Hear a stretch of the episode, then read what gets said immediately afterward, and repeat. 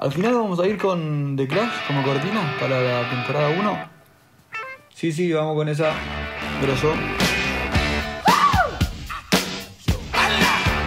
Hola, hola, hola. Amigos de YouTube, amigos de Spotify, amigos de Facebook, amigos de WhatsApp, amigos de WordPress, amigos.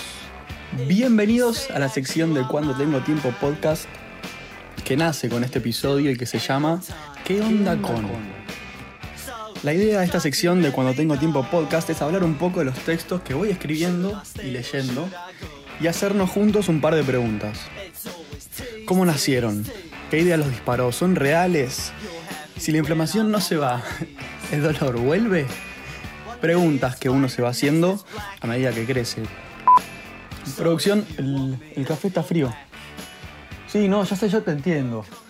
Pero yo no puedo grabar estos episodios con, con un café que esté frío. Te pido por favor para la próxima, sí, un poquito más de tiempo el microondas, ¿eh? gracias. Lo que escucharon recién, si vienen siguiendo el cronograma de los episodios, fue eh, quizás mañana. Espero que lo hayan disfrutado tanto como yo disfruté escribiéndolo y grabándolo hace ya unos días. Y antes de meterme de lleno con el cuento, quería hacer algunas cosas que me di cuenta el otro día que se pueden hacer grabando estos episodios, como por ejemplo...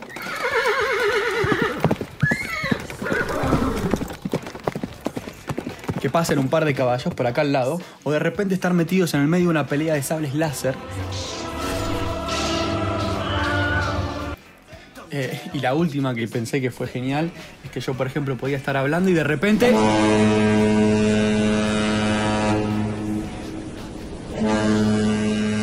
Un crucero que pasaba.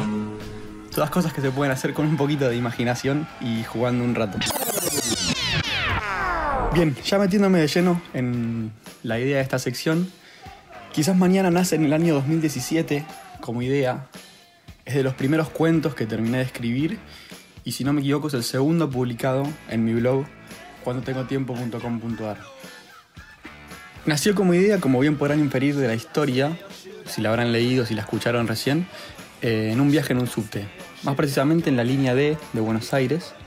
Yo estaba yendo al centro y en alguna de las paradas se me disparó la idea. No les quiero mentir, no me acuerdo en qué parada, no me acuerdo si fue de día, si fue de noche, no me la acuerdo, pero sí sé que fue en un viaje en subte en la línea D.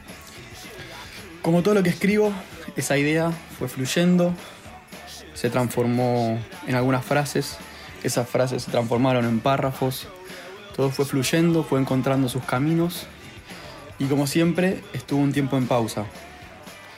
Creo que es necesario que los textos que escribo estén un tiempo quietos, que no salgan a la luz apenas termino de escribirlos, sino que estén descansando un ratito, que terminen de ensamblarse como si fuera un, vino eh, que tiene un tiempo de fermentación y finalmente después de algunos meses eh, de que haya nacido la idea, salir a la luz.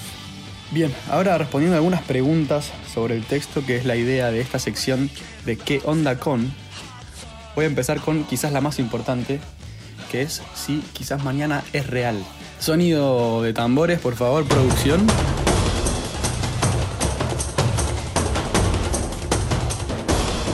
Sí, quizás mañana es real. La respuesta es que sí. Los ojos que busca el protagonista tienen nombre y tienen apellido. No me molesta decirlo y me gustaría que la dueña de aquellos ojos pueda escuchar o leer quizás mañana en algún momento. No sé si lo hizo, pero me gustaría. Lo fundamental del texto, más allá del tinte romanticón, cursi y arjonesco que pueda llegar a tener, me parece que es el título. Eso es lo que más me llama la atención, de cómo surgió esa idea.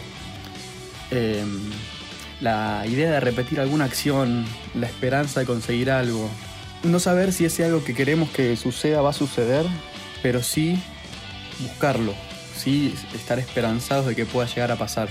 Eh, creo que también es interesante la lucha que tiene el personaje para reconocer lo que le pasa, lo que le pasó.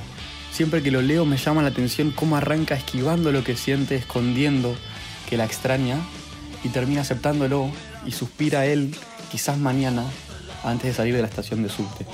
Eso me parece también interesante. ¿Por qué al principio lo estaba ocultando? ¿Por qué lo niega si verdaderamente sabe qué es lo que siente? ¿Por qué a las preguntas de los amigos responde enojado y trata de esquivar las respuestas? Si tuviera que elegir algo para ir cerrando con esta sección que arranca con este episodio, serían estas dos cosas. la esperanza, el intentar, el quizás mañana. Como decía antes, el no saber cuándo es que va a ocurrir algo, ni cómo, ni si es que va a ocurrir, pero estar abierto a que ocurra, estar atento, reflexionar para que cuando ocurra ese algo que queremos, seamos mejores de los que fuimos, aprender de los errores, aprender de que todo lo que te parecía inútil, infantil y estúpido, ahora te parece necesario, te parece normal. Y por otro lado, el aceptarlo. El personaje, al principio, como decía antes, lo niega. ¿Y por qué negar lo que sentimos? Digamos lo que sentimos, no neguemos los sentimientos, escuchémoslos. Digámosle a esa persona que la extrañamos, que extrañamos mirarla a los ojos, sin vueltas, sin vueltas. Eso es lo que rescato de Quizás Mañana. Quizás Mañana me parece los textos más lindos que pueden encontrar en cuando tengo tiempo. La lectura es sencilla, es amigable, es rápida, es una gran recomendación para arrancar con los cuentos que hay en, el blog. Y me gustaría terminar esta sección de qué onda con quizás mañana con algunas preguntas, a ver si les disparan un par de ideas.